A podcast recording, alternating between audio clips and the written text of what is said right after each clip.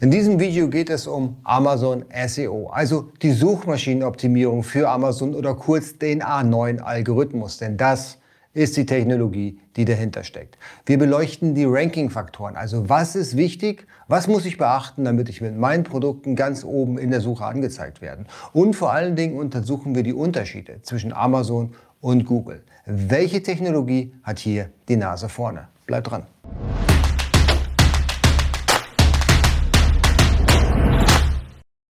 Herzlich willkommen, mein Name ist Jens Linder und ich bin hier heute bei AMZ Pro, dein Host. Hier geht es vornehmlich um die Produktion in China und den Import in die Europäische Union. Du findest aber auch, wie in diesem Video, Themen wie die Marktplatzoptimierung, zum Beispiel Amazon, eBay und dein eigener Online-Shop. Wenn das für dich spannend ist und du willst mehr über das Thema wissen, dann abonnierst du bitte jetzt direkt den Kanal und drückst die Glocke, dann verpasst du auch kein neues Video mehr. Aber kommen wir zum Thema. Heute geht es um die Suchmaschinenoptimierung, kurz wir sprechen über den A9-Algorithmus. Diese Technologie ist dafür verantwortlich, in welcher Reihenfolge die Artikel angezeigt werden in einem Suchergebnis.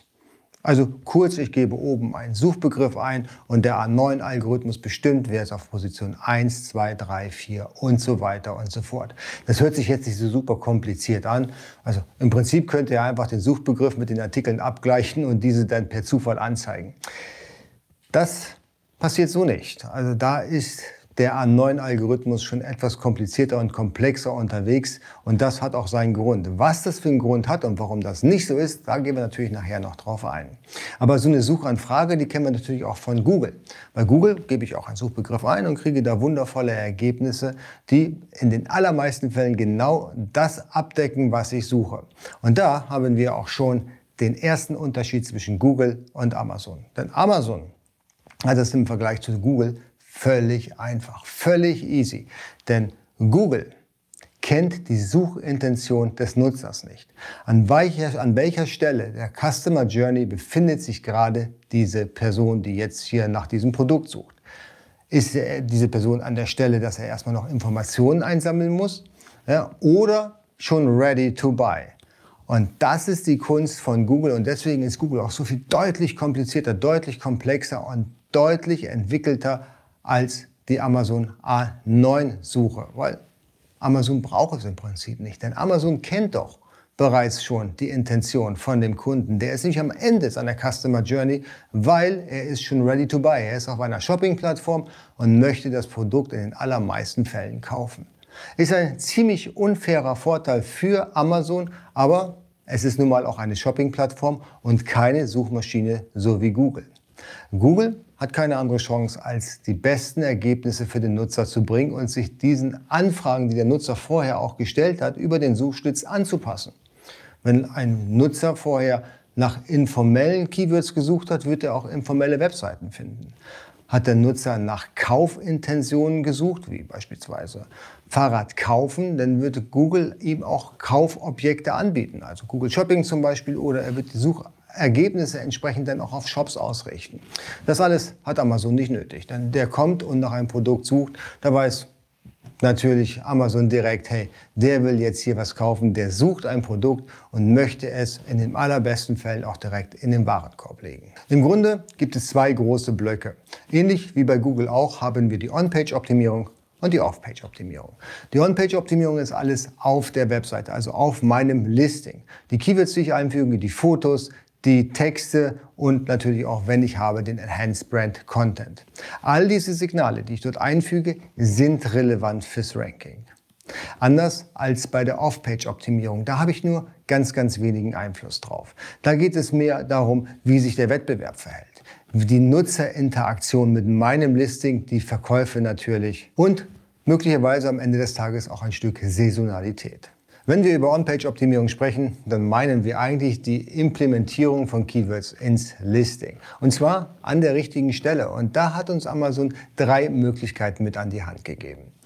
Das erste und auch das stärkste Feld ist der Produkttitel. Hier sollte ich zumindest ein wirklich starkes Keyword mit einfügen. Das Keyword, wo ich glaube, das hat den meisten Traffic-Anteil und ist am relevantesten. Wenn es geht, vielleicht noch ein zweites Keyword. Dann macht es sich immer ganz gut, wenn man noch einen Call to Action mit einbaut, um die Durchklickrate im Listing zu erhöhen.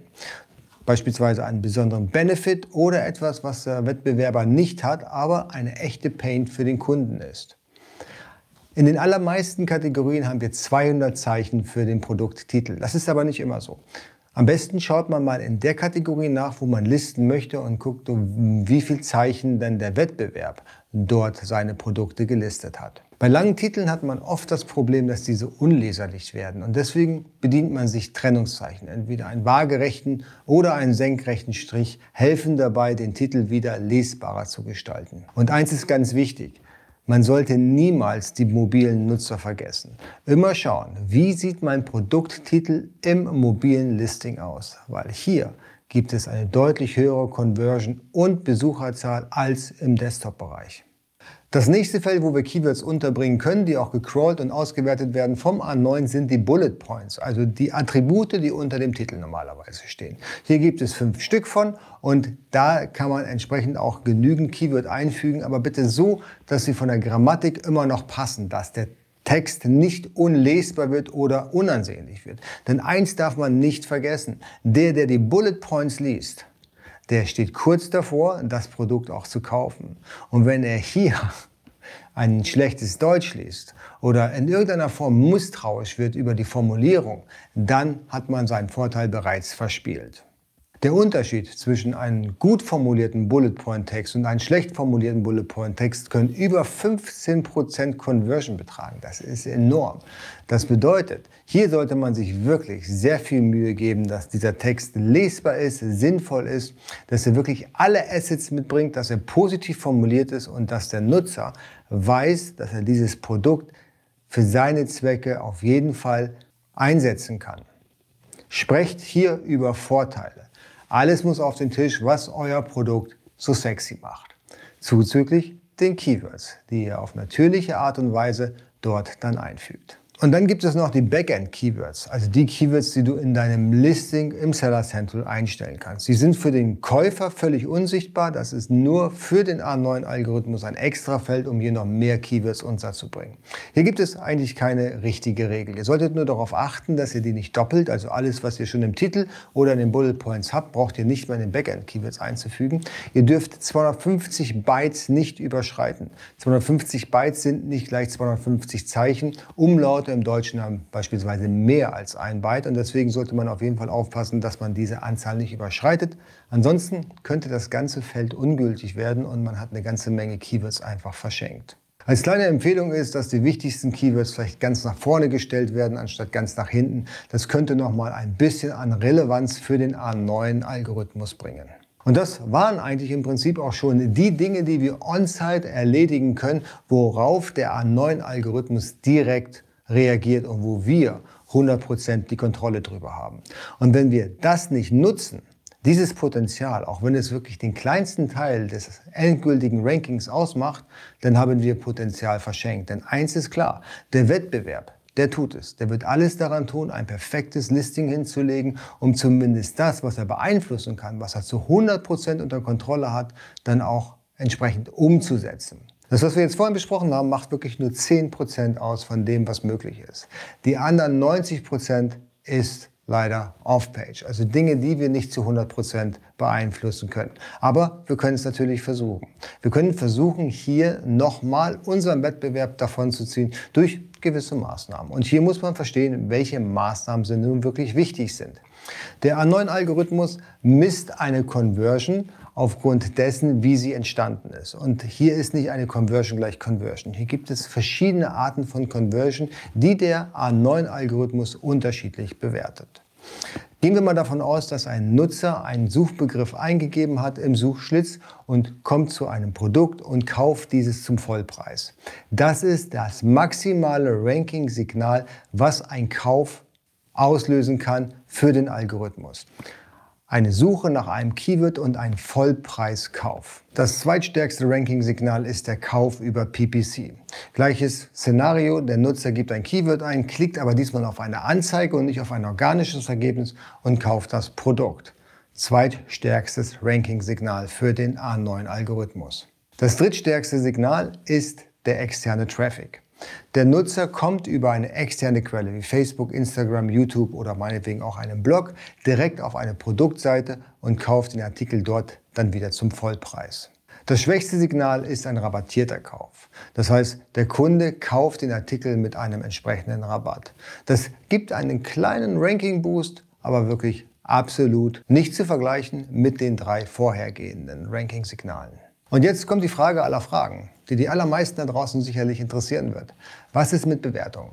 Werden Bewertungen durch den neuen Algorithmus berücksichtigt oder nicht? Und hier ist eigentlich nur eine Antwort gültig. Ja, aber indirekt. Denn indirekt heißt, dass durch eine gute Bewertung logischerweise die Conversion erhöht wird. Der Kunde hat einfach mehr Vertrauen zu dem Produkt. Eine höhere Conversion bedeutet höhere Absätze.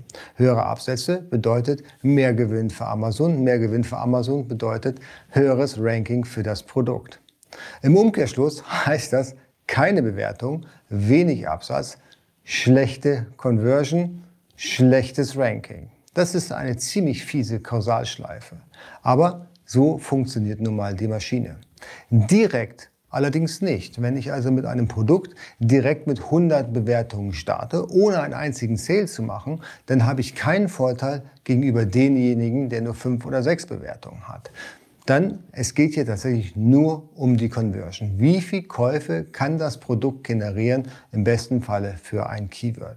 Und nur das zählt. Das bedeutet so viel, dass wenn man beispielsweise die Möglichkeit hat, eine Menge Produkte zu verkaufen, es gar nicht notwendig ist, dass man viele Bewertungen dafür einsammelt. Bewertung ist nice to have. Viel wichtiger ist, dass der Umsatz generiert wird. Der Umsatz auf Basis eines sinnvollen Keywords. Und dann steigt man in den Rankings automatisch nach oben. Die Bewertung, die kommen von alleine. Die Bewertungen, die sind ein On-Top, was aber nicht zwingend notwendig ist, um auf Amazon zu ranken. Und hier ist noch die Frage des Tages. Habt ihr auch bemerkt, dass Bewertungen für das Ranking nicht relevant sind, sondern lediglich, dass die Conversion relevant ist? Lasst es mich unten in den Kommentaren wissen. Wenn dir das Video gefallen hat und du verstehst den neuen Algorithmus jetzt ein bisschen besser, dann tu mir einen Gefallen, drück den Daumen nach oben, so kann ich hier noch mehr Menschen erreichen auf YouTube. Natürlich bist du eingeladen, den Kanal zu abonnieren, auch die Glocke zu drücken, dann verpasst du ab jetzt kein Video mehr, was ich hier hochlade. Und wir sehen uns beim nächsten Mal. Tschüss.